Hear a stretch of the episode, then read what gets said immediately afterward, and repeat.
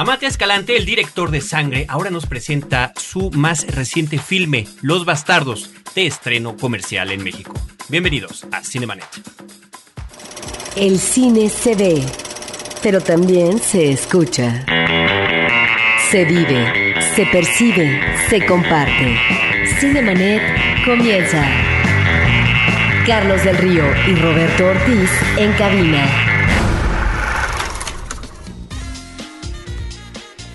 www.frecuenciacero.com.mx es nuestro portal principal. En radio, Cinemanet se puede escuchar los sábados en vivo en la zona metropolitana de la Ciudad de México a las 10 de la mañana a través de Horizonte 107.9 de FM en el Instituto Mexicano de la Radio. Yo soy Carlos del Río y saludo Roberto Ortiz. Pues uh, estamos aquí para entrevistar a uno de los directores, me parece, más interesantes en los últimos años. Un director que tiene ya un universo personal, un director que está forjando un estilo y me parece que ya podemos hablar eh, recientemente, en los últimos años, de directores que pueden tener hasta dos películas, pero de los cuales podríamos decir que son ya una generación que está apuntalando, no lo que eh, alguien diría el nuevo cine mexicano, pero sí una nueva óptica, un nuevo enfoque. Mencionaría yo a Reigadas, por supuesto a Eimke y ahora, ahora estamos de plácemes porque nos encontramos con Amat Escalante. Amat, bienvenido. Gracias, Carlos, Roberto. Muchísimas gracias por acompañarnos aquí en Cinemanet. Y si quieres, antes de entrar eh, de lleno en, en, lo que tiene que ver con tu película Los Bastardos, que es la que se está estrenando en este momento en nuestro país, ¿por qué no nos, nos platicas un poco de los reconocimientos internacionales que ya están precediendo esta película? Lo mismo que Sangre, ¿no? Premios muy importantes en el extranjero y también en México. Uh -huh. Pues sí, bueno, ha ido a varios festivales, uh, sigue yendo a muchos festivales, ¿no? Eh, ya va más de un año que se estrenó la película, ahora voy a Melbourne, Australia luego a Tokio y hay más, ¿no? Y de premios, pues bueno, me, da, no sé, ponerme a decir los premios. Hay un premio que me dio mucho gusto hace poco, el último que gané, de hecho, que fue aquí en el Festival de Durango, primer Festival de Cine Mexicano en Durango. Ahí ganamos el premio del público, que creo que es de mi productora el primer premio del público que se gana con nuestras películas, o uno de los primeros, tal vez el segundo, no estoy seguro. Y bueno, eso me dio mucho gusto porque emocionó a un, al público, por lo menos en Durango, ¿no? Eh, un público aquí en México, que creo que es donde más se entiende la película. Ganamos Morelia, mejor película mexicana. En Argentina ganamos en el Festival Mar del Plata eh, mejor película latinoamericana y así y otros, ¿no? Eslovaquia, ahí, donde te gusta visitar. Ah, sí. Ahí o donde le va bien a En Bratislava películas. gané otra vez el mismo premio con, con Sangre, uh -huh. mejor director. Muy bien. En el Festival de Cataluña. Ah, en Sitges, mejor película. Sí, en, en, en la, la, sección, sección Nuevas Visiones. Mirada de Fipresi en el Festival de Cannes. La de Ese sangre. fue de Sangre, sí. Uh -huh. Uh -huh. Pues encontramos en tus películas, en Sangre y en Los Bastardos, a una serie de personajes. Tal vez sería importante comenzar por Sangre, que ubicamos una vida un tanto fútil, una vida rutinaria, una vida que pareciera eh, que no es muy alentadora. Mm. Este transcurrir de la cotidianidad que me parece que describes a la perfección y que tiene que ver en algún momento con lo que denominamos tiempos muertos. ¿Qué es lo que Amad Escalante quiere ofrecernos en esta descripción minuciosa de este tipo de conductas cotidianas o en el trabajo de estos personajes de sangre? Pues en sangre en particular lo que yo quería hacer era filmar de manera también práctica, porque era mi primera película y quería hacerlo lo más práctico que pudiera. Es filmar lo que me rodeaba y lo que yo ya conocía, ¿no? Entonces me sentí, ¿qué conozco? Ver la tele, comer y algunas cosas ahí de, de sentimentales, ¿no? Entonces, eso, de eso va a ser el guion. Usé a mi vecino como la estrella de la película, Cirilo Recio. Mi hermano que hizo el casting encontró a gente en, en, la calle. Encontramos a la joven en la misma locación donde filmamos, en la comercial mexicana. Y... A la joven que aparece como la hija sí, de, la de hija, tu personaje. Sí, sí. Uh -huh. Y esa fue la idea de la película. Filmé todo así como muy cerca de mi casa o en mi casa, en partes. Y bueno, y luego la gente a veces también dice que estoy retratando a gente miserable y no sé qué. Yo, cuando empezaron a decir eso dije, híjole, pues entonces yo soy miserable porque yo como así, yo hago eh, cosas muy similares a lo que están haciendo ahí en la película.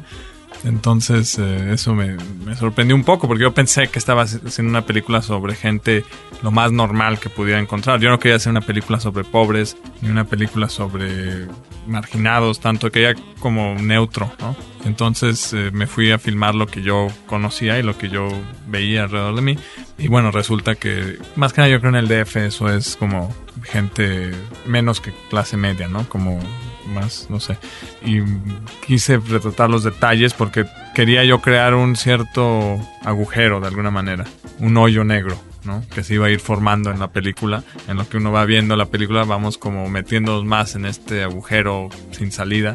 Y pensé que la manera de hacer esto era empezar a clavarnos en cosas un poco extrañas que de repente podría parecer que no tienen interés, pero que realmente son lo que nos rodea lo más a, la gente, lo que de lo que nuestras vidas están hechas más, ¿no? Es como estar, cuánto tiempo no estamos sentados enfrente de la tele o cuánto tiempo no estamos pues comiendo o preparando un sándwich o, sirviéndonos algo. O sea, bueno, suena un poco ridículo tal vez, pero con eso es con lo que trabajé en la película, ¿no? Esas eran mis ideas filmar estas cosas que, que van creando algo más grande, esperé. También tomé riesgo, tomé y algunas personas sangre pues lo la rechazan y les parece una cosa sin sentido. A otros les parece muy profundo y con mucho sentido y, con mucha pasión les, parece la película. Les gusta muy apasionadamente. Y creo que eso es también lo fuerte que tiene la película. Que tomé esos riesgos y que no se quedó en el, pues no voy a hacer eso porque eso parece que es ridículo. Pues sin miedo a hacer el ridículo, ¿no? Son efectivamente, Amar, esos momentos cotidianos que describe Roberto. Ahora nos estás explicando cuál es tu perspectiva de ellos, pero al mismo tiempo, al mismo tiempo están sucediendo cosas muy fuertes en la vida de estos personajes, ¿no? El reencuentro con la hija, lo que eventualmente pasa con ella y esta reacción extraña, difícil de entender de lo que finalmente hace el padre con ella. Sí, yo, bueno, también es una película, entonces yo necesitaba llevar a mis personajes al extremo, a los extremos, ¿no? Digamos, a situaciones complicadas y a ver cómo tratan de zafarse de eso. La complicación que yo puse en sangre era los celos, eh, la inseguridad, ¿no? El amor, cuando uno cree que quieres a alguien, pero realmente no es tanto querer, es más como poseer, ¿no? Entonces hay mucho de eso ahí. No sé bien de dónde viene necesariamente, porque en mi vida no creo que no sufrí nada como los personajes en la película, pero también había otra cosa que ellos los personajes eh, están, bueno, les gusta ver las telenovelas, todos los días ven telenovelas, y de alguna manera creo que ellos querían que sus vidas también fueran como las telenovelas, ¿no? Entonces, aunque tal vez no existía cierto drama, lo crean ya nomás para sentirse que así debe de ser la vida, porque lo han visto tanto en telenovelas. Y es un poco también lo que yo notaba, ¿no? Que la gente de repente alrededor de mí empezaban a decir cosas o actuar como si su vida fuera una telenovela, ¿no? Haciéndose demasiado drama en sus vidas y de eso también. Demasiado drama innecesario. Eso sí. Pareciera que efectivamente en esta vida rutinaria que observamos en sangre están los personajes en una tormenta, en un vaso de agua. Pareciera que no pasa nada, pero pasan cosas y pasan cosas muy drásticas. Cosas que efectivamente se van al extremo. Ahí es donde yo te preguntaría si no encontramos, no solamente en sangre, sino también en los bastardos, que dentro de esa inercia cotidiana, que pareciera que no va a cambiar nunca. Hay una especie de resorte, de impulso, mm. que no sé si tiene que ver con rasgos instintivos, no lo sé como condición humana, pero donde observamos que eh, estos uh, actos extremos pueden llevar a una especie de autoinmolación, pueden llevar a la agresión asesina, puede llevar a una conducta extrañísima por parte del padre con el cuerpo de una hija, eh, puede llevar a una serie de cosas que eh, resultan terribles, que nos pueden horrorizar como espectadores ante estas conductas humanas. Sí, una palabra que, que siempre tenía presente en, esta, en las dos películas, en Los Bastardos y en Sangre, es la palabra explotar, ¿no? Como hasta qué límite podemos llegar antes de reaccionar en sangre, pues él no reacciona hasta que pasa lo peor que puede pasar. En los bastardos tampoco hay una reacción hasta que pasa lo peor que puede pasar. Y entonces eso supongo que también viene de... en las dos películas es importante el sofá, estar sentado en, en un lugar, la inmovilidad, ¿no? y hasta cuándo vamos a reaccionar o hasta cuándo vamos a hacer algo para que las cosas cambien, ya sea de manera muy individual ahí en las casas donde toman lugar las dos películas, o ya de una manera muy grande en el mundo, ¿no? La, la inigualdad y todo esto que se trata en los bastardos, ¿no?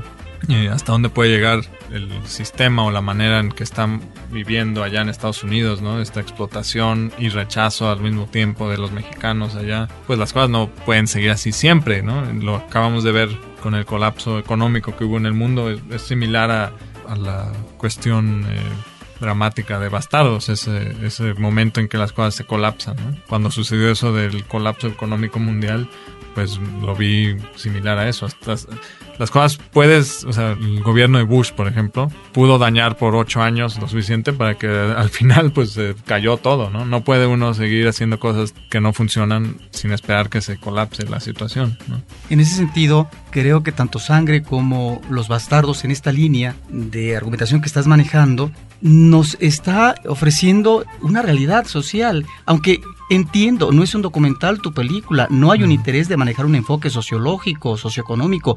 Digo, el contexto socioeconómico efectivamente está dado tanto en Sangre como está dado en Los Bastardos, eh, pero no es eh, propiamente tu idea de enfatizar una serie de cosas que tengan que ver con la cuestión de un sistema, cómo se maneja, pero tal vez estas dos películas, estos dos largometrajes iniciales tuyos, están apuntando a una suerte de valores muy desgastados socialmente hablando, si consideramos la sociedad mexicana. Están refiriéndose también a una economía deteriorada, en donde se está viendo en términos de conductas por parte de los personajes en sangre y tal vez en los bastardos que tienen que ser expulsados de su estado para poder vivir y sobrevivir con unos cuantos dólares. Y es también esta como parálisis eh, en la cuestión cultural de los personajes que difícilmente pueden verbalizar o manejar frases eh, contundentes y demás, que a lo mejor nos estarían hablando de una suerte de orfandad. No sé si en ese mm. sentido tus películas se están conectando con esa realidad mayor y que de alguna manera como espectadores nos acercamos a esa piel, a esa piel un tanto existencial de un marco, de una referencia mayor. Pues sí, no sé, es difícil para mí luego analizar exactamente lo que hice, porque de hecho antes de hacerlo, mucho es intuitivamente y también visualmente, ¿no? Para mí es muy importante la cuestión visual en el cine y, bueno, como dices, no es documental, Los Bastardos, pero sí quería yo como hacer una mezcla ahí de medio documental o luego meter una ficción muy fuerte que no puede ser documental, ¿no? Y, y, bueno, digo, lo hago un poco sin darle explicaciones a nadie, lo cual puede ser malo, y, pero también creo que es bueno. Mi papá era, es pintor y así trabajaba él, ¿no? Haciendo pues lo que le viniera y un poco así es como he decidido yo también trabajar. No es como una pintura tanto mi película, porque sí ahí tiene una historia y las cosas pasan siempre con una razón que yo estoy buscando que sea lógica, pero también todo es dentro de la lógica de la película, ¿no? Entonces, eh, no sé. Ahora, aún así, dentro de esa lógica, dentro de estas actitudes de los personajes, y como bien mencionas, lo que tiene que ver con el aspecto visual, de repente hay también espacio para lo onírico, ¿no? Estas imágenes del coche en el basurero, el hombre ahí esperando, o después este andar que tiene posteriormente, llegar al río, cruzarlo de una forma, regresar de otra, tomar el fruto, en fin, o sea, ahí hay, hay una intención, ¿no? Sí, es curioso, esas escenas cuando cruza el río, que cruza caminando sobre el agua como si fuera Jesucristo, eso no está en el guion, ni siquiera. O sea, yo lo que tenía en el guion es que medio encontrar unas piedras y luego se resbalaba. Estábamos en la locación y por alguna razón a mí y a mi asistente de dirección, Pedro Aguilera, se nos ocurrió que él debería de caminar sobre el agua para llegar por la fruta, que le da otra cosa a la película, pero digo, es mucho ahí como en el lugar y por intuición un poco, ¿no? y luego pues así me la juego y tomo el riesgo de, que no se entienda tal vez mucho, pero para mí lo que es ahí es que él está tratando de llegar a, a un momento de, de gracia, digamos, y eso bueno, supone que llega, pero luego se cae, ¿no? Se hunde después que no realmente no llegó y regresa pues, a su vida cotidiana. Pero ahí nos podemos encontrar también con un, no sé si llamarle estilo, una forma quizá de hacer cine, nos lo comentaba Carlos Regadas, ¿no? La mitad de la película se hace en el guion, la otra mitad transcurre no nada más con las aportaciones de la gente que emplea como actores o los que empleas tú, o como bien nos estás contando por esta anécdota, en ese momento, al estar frente al río, tener esta ocurrencia, ¿no? Sí, eh, eso es lo que a mí me gusta también de trabajar con gente que no está entrenada para actuar, ¿no? Que le dices, eh, bueno, ve de A a B y siempre van a tropezarse básicamente y lo van a hacer diferentes cinco veces. Y entonces yo busco esos errores y esos tropiezos y de eso construyo la película porque así es la vida. Y no solo con los sí así es la vida pero no solo con los actores también con la historia en sí y con todo eso pues ya siempre que edito ya es otra película que la que escribí siempre siempre. Bueno las dos veces que he hecho no dos películas que he hecho también llevo pocas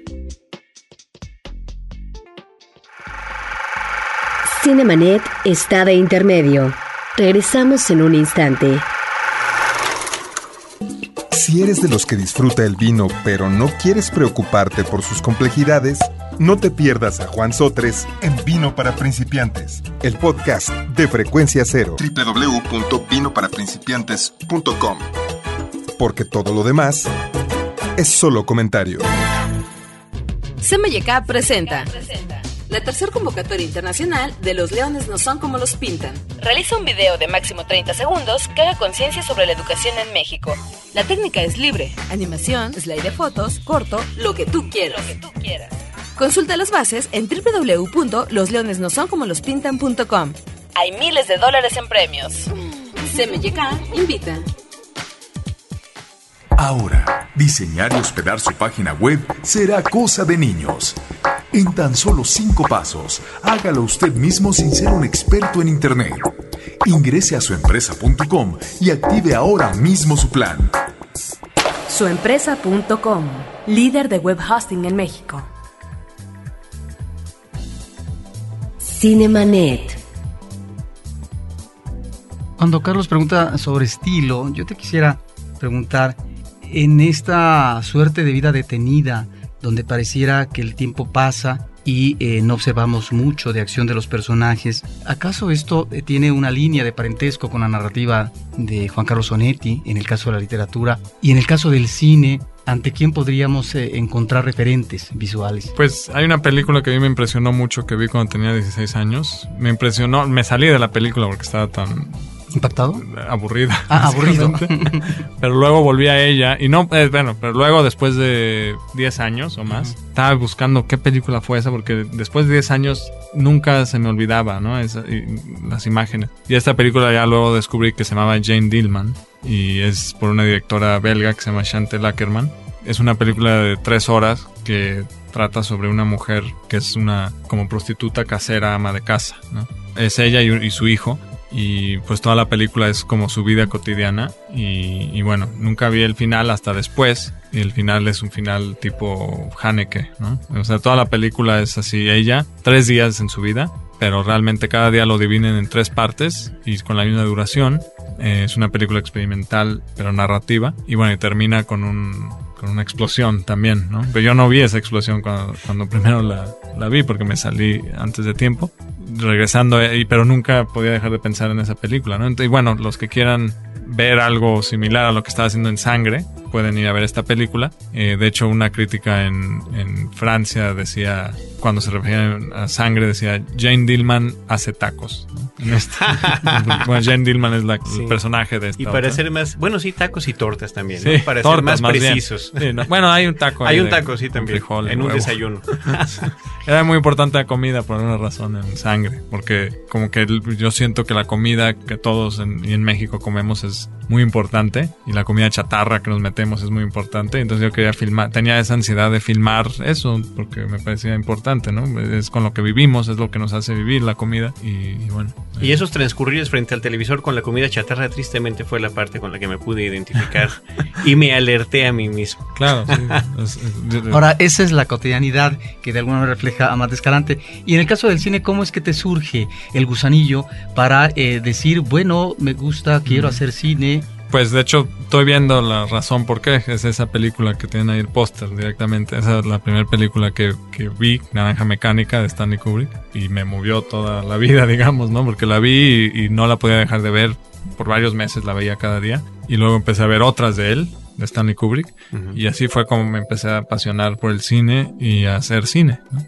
No sé si fue gracias a esa película, pero esa fue la película que me, ¿A qué edad la viste? 15 años creo que tenía. Y ya a partir de esa película... Naranja ¿Cómo cuántas veces la viste? Pues yo creo como 30 o 40 veces, me imagino. Sí. Y ahora eh, Los Bastardos también me basé en parte en... Siempre usaba los, a Naranja Mecánica un poco como referencia en algunas cosas, ¿no? La vestimenta, aunque no se nota. La vestimenta de, del personaje de uno de los dos bastardos. Bueno, no son los bastardos. ya sí me- ellos no son los bastardos, los dos principales, pero así de repente les han dicho, entonces ya se me quedó eso.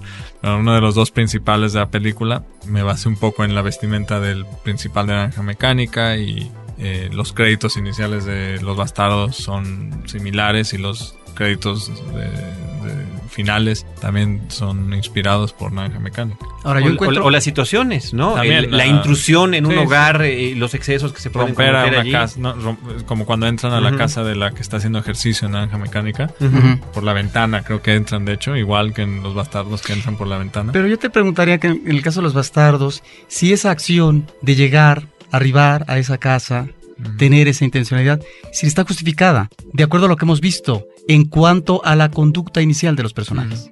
Pues según yo los contrataron y les dieron instrucciones, no lo vemos eso en la película. Y no, y no sé si no se sabe o no se debe saber si la instrucción era asustar o llegar a la última consecuencia, ¿no? Pues traen una escopeta, entonces para matar, ¿no? Y sí, los, un señor les dio esa arma y les dijo, ese día va a estar sola, entren a, a su casa, pueden entrar por la ventana muy fácil y esa es la idea, ¿no?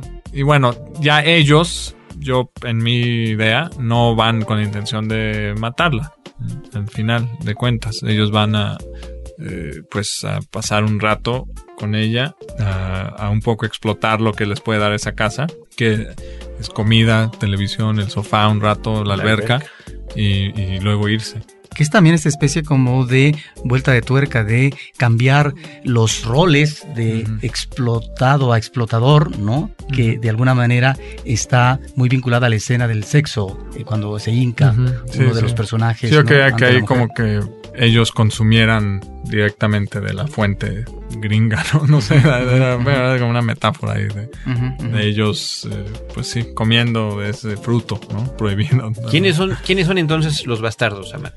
Pues mira, en la, palabra bastardo, algo que, es bastardo en el, diccionario Real Academia Española, el significado número uno es algo que ha degenerado de su estado original o naturaleza. ¿no? Entonces eso para mí tenía sentido en la película porque son dos jóvenes que se han degenerado y llegan a, una, a un punto en el que no es natural, ¿no? Para nadie, yo creo. Para nadie es natural hacer eso, ¿no? O, o por ejemplo, Estados Unidos los que van y matan en otros países, ¿no? Para mí eso no es natural, uno no nace eh, asesino o, criminal, es algo que ciertas circunstancias te hacen llegar a eso, entonces el título un poco tiene de eso. Y otro que la mujer, hablando de su esposo que los mandó, su ex esposo, dice maldito bastardo, ¿no? Entonces, bueno, es así, es un poco ambiguo también el título como la película. Tus personajes son personajes eh, que se refugian en la soledad, Pareciera que ese es su reducto natural. Tanto en sangre y como en los bastardos encontramos eso. ¿Qué les queda a estos dos mexicanos de provincia que aspirar a un día que les ah, den trabajo en el llamado jale, recibir unos cuantos dólares, pero eh, la vida social, la articulación del vínculo amistoso es muy difícil viviendo en esas condiciones, además como indocumentado. Y extrañan a sus hermanas, a sus esposas, a todo eso, ¿no? A que alguien les hacía de comer en su casa, eso ya no lo tienen allá, ¿no? Anhelan muchas cosas que perdieron, nomás sacrificaron por irse para allá para, para mandar dinero acá, ¿no? ¿Qué no estamos aquí ante una idea de orfandad en, tus personajes, tanto en sangre como en los bastardos? Pues sí, eh, irse allá, pues también pierden su madre patria, ¿no? Están allá y son huérfanos, como dices tú. Y además son, para los norteamericanos, pues realmente sí son unos bastardos. O sea, todos los, todos los mexicanos ilegales allá que hay, eh, pues no son vistos de buena manera. Sangre y los bastardos. Encuentro que en los bastardos hay otro manejo en eh, la cámara, en tus personajes. Me parece que es una película más acabada. Me parece que Los Bastardos logra superar ciertos errores o fallas de eh, la película de sangre, ¿sí? Lo diría en términos actorales, aunque es claro que en el caso de sangre manejas actores no profesionales, eso lo sabemos. Sin embargo, en Los Bastardos hay una idea que me gusta desde el punto de vista de la fotografía, que es eh, la lente panorámica. ya desde esa escena extraordinaria inicial de casi cinco minutos, ¿no? Donde vemos a estos dos personajes caminar desde el fondo hacia la pantalla en un canal de Los Ángeles, que ha sido además los Ángeles, ¿no? Que ha sido escenario, ¿sí? De muchas películas. De muchas películas. a mí Terminator 2, por ejemplo. Sí, es que eso, eso te quería yo preguntar. Me da mucha curiosidad esa escena porque efectivamente, siendo Hollywood la meca del cine, siendo además Los Ángeles donde está ubicada, bueno, este río ha sido utilizado en cualquier cantidad de películas. Mencionas Terminator 2, Vaselina, carreras de coches, una de las mejores persecuciones que posiblemente hay en el cine en Vivir y Morir en Los Ángeles. Parte de ello tiene que ver con lo que pasa ahí en el río. Eh, no lo sé, pandilleros se han encontrado ahí en, cualquier cantidad de ocasiones. Un transbordador espacial ha aterrizado en el canal de Los Ángeles, en este río de Los Ángeles, pues ya ha hecho cemento en una película tan mala como lo es El Núcleo, ¿no? O sea, hay una conciencia de decir aquí no pasa nada, aquí es únicamente ese transcurrir, como dice Roberto, de mm. los minutos que haya durado ese primer plano? Pues para mí era importante en la primera toma enseñar también estas estructuras tan grandes que han construido ahí. O sea, ese nomás es un pedazo de un río, pero el río hay muchos, no nomás es ese, hay muchos canales, tanto concreto y tanto así. Bueno, eso es una cosa. Otra cosa es que quería yo dar la impresión eh, inicial de que ellos estaban en un lugar que no podían penetrar y que también estaban fuera de vista también, ¿no? Porque ese canal no hay nadie nunca. O sea, así como lo filmé es como es, ¿no? No hay nadie y, y, como que están atrás de todas las casas, atrás de toda la vida normal. Pero además de eso, no pueden penetrar también, porque el concreto es tan fuerte, ¿no? Entonces esas ideas son las, las iniciales de la película. Termina en otro tipo de canal de tierra, donde está plantando cosechando fresas, ¿no? El, uno de los personajes. Y, bueno, entonces que empieza y termina en un canal, uno de concreto y el otro de tierra donde algo puede crecer. Que en ese sentido eh, observamos tanto en sangre como en Los Bastardos un deambular físico de los personajes.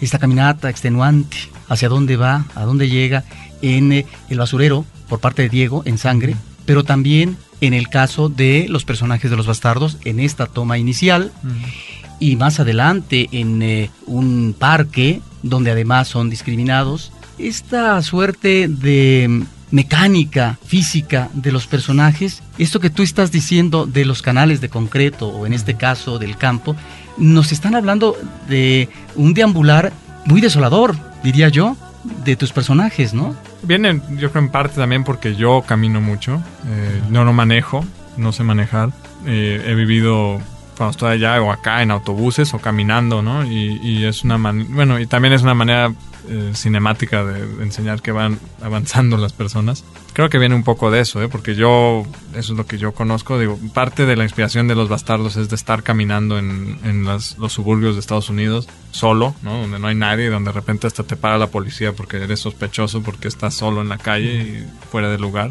En bastardos es por eso, en, en sangre pues no estoy seguro. Bueno, eh, la situación en sangre del campo también es viene de yo estar caminando en el campo y toparme con una escena como la que hay en sangre de unas personas peleándose y así, ¿no? Supongo que viene un poco de eso. Y bueno, otro detalle también de los bastardos es cuando ellos están escarbando y modificando el, el lote baldío, sí, eso. También muestra que al final de cuentas son ellos mismos los que hicieron ese, ese, ese canal de concreto. O sea, los que lo hicieron son los mexicanos, la mayoría, yo creo, ¿no? Y en esa escena también, la manera que ellos penetran el, la superficie de este lugar, pues es con su trabajo y picando y modificándolo físicamente. El regreso a la Tierra entonces es un viso de esperanza. Pues de este último. Sí, lo digo ya después de haber hecho la película y analizarla. Pero sí, eh, creo que al final está esa misma estructura. Digo, la última toma de, Los Bastardos es así, también tiene una cierta simetría y nos vamos acercando en ese canal, pero la situación ya es muy diferente que al principio, ¿no? Es, ahora que pienso en Naranja Mecánica, también la primera toma de Naranja Mecánica es muy simétrica, ¿no? también se va metiendo, vamos saliendo del personaje y luego termina también muy simétricamente ellos en medio como de un de una como cama medio canal no en, en mecánica. Entonces ahorita estaba pensando en eso. Por eso te dejamos el póster enfrente para, que tuvieras buenos recuerdos. Ahora tus planos son planos eh, muchas veces fijos eh, de poco movimiento. El movimiento está en el interior del plano ¿Es lo que tú prefieres? ¿Es como te sientes más cómodo? Pues, supongo que sí, pero también, bueno, que la sensación de los bastardos era que quería que el público fuera un testigo realmente a lo que está sucediendo enfrente de nosotros. Por eso es que quería, de alguna manera, un intento a que desapareciera el montaje y la cámara, ¿no? Que eso es imposible y es imposible no manipular a un público también. Entonces, eh, aunque esa era un poco la idea, no manipular, pero creo que es una misión un poco que nunca va a funcionar en cine porque siempre es manipulación y siempre estás controlando algo. pero sí quería esa cosa que, que, desapareciera la cámara y que como que nomás estamos nosotros con los personajes, ¿no? Y que a veces cuando queremos que corte la escena no corta. Y bueno, y así sucede cuando pasan cosas que tal vez el público no quiere ver, se filma y, se mantiene, ¿no? Sin embargo, resto de la película. sin embargo, en Los Bastardos, la edición, hay momentos de trabajo de edición donde nos cambia radicalmente eh, lo que estamos lo que estamos viendo, ¿no? O el efecto más bien de lo que estamos viendo, me refiero a dos situaciones sumamente agresivas, terribles, ¿no? Que hay, yo creo, un corte edición eh, magistral, ¿no? Y en donde me da la impresión el director toma su distancia y evita lo que podría ser un efecto básicamente, digamos, de explotación emocional para el público mm. y, de, y, de, y hasta melodramático. Pues sí, eso lo quise filmar un poco así, como si lo que yo me imaginara que fue, sería estar eh, presente en, algo así. También tal vez tiene algo que ver con, bueno, no sé, bueno, no quiero hablar mucho de lo que sucede en la película, básicamente. Para que la gente vaya. Sí, sí, que no hemos dicho, a ver. No hemos dicho además eh, cosas que suceden, ¿no? Precisamente para eso, para que el público vaya a ver la película. Amat, tu relación cinematográfica con Carlos Reigadas, que es productor asociado de tus dos películas, ¿cómo la describes? Pues más que nada es como de entusiasmo de los dos lados, ¿no? Así empezó y así sigue. Somos amigos, a mí me encanta lo que él hace y él siempre me echa muchas ganas con lo que yo estoy haciendo y le gusta y me respeta. Digo, no lo hace por favor, lo hace porque también tiene pasión por lo que yo estoy haciendo y como yo tengo pasión por lo que él hace, entonces trabajamos con el mismo productor, Jaime Romandía, y, creo que así es básicamente la, la relación, ¿no? Él no está en el set de Bastardos, yo no fui al set de Luz Silenciosa, pero pues hay, hay apoyo. Muy bien, pues bueno, algunos comentarios finales para nuestro público, Amat. Pues nada, está en cines a partir del viernes 31 de julio, espero que la vayan a ver, saldrán satisfechos, espero. ¿Cuántas copias? En el país 20, más o menos, eh, y aquí en México en el DF 13 o 14. Incluyendo la Cineteca Nacional, donde también se estrena simultáneamente. En la Cineteca Nacional, ahí voy a estar yo viernes 31 de julio haciendo unas preguntas y respuestas después de la película. Muy bien. Pues muchas gracias, Amat, por estar con nosotros. Y invitamos al público a ver una cinta mexicana. Recuerden que no siempre tenemos cine mexicano, que el cine mexicano llega a cuentagotas, pero que es la oportunidad cuando tenemos ya asegurada, gracias a una distribución, eh, una película en pantalla grande, pues hay que aprovechar y ver sobre todo una de las películas yo creo que más interesantes en los últimos tiempos. Nosotros les recordamos que Cinemanet se escucha en cinemanet.com.mx en su versión en podcast, todos los episodios que hemos tenido desde el 2005 y en radio en vivo en la zona metropolitana de la Ciudad de México a través de Horizonte 107.9 de FM todos los sábados de 10 a 11 de la mañana, donde nosotros los esperaremos con cine, cine y más cine.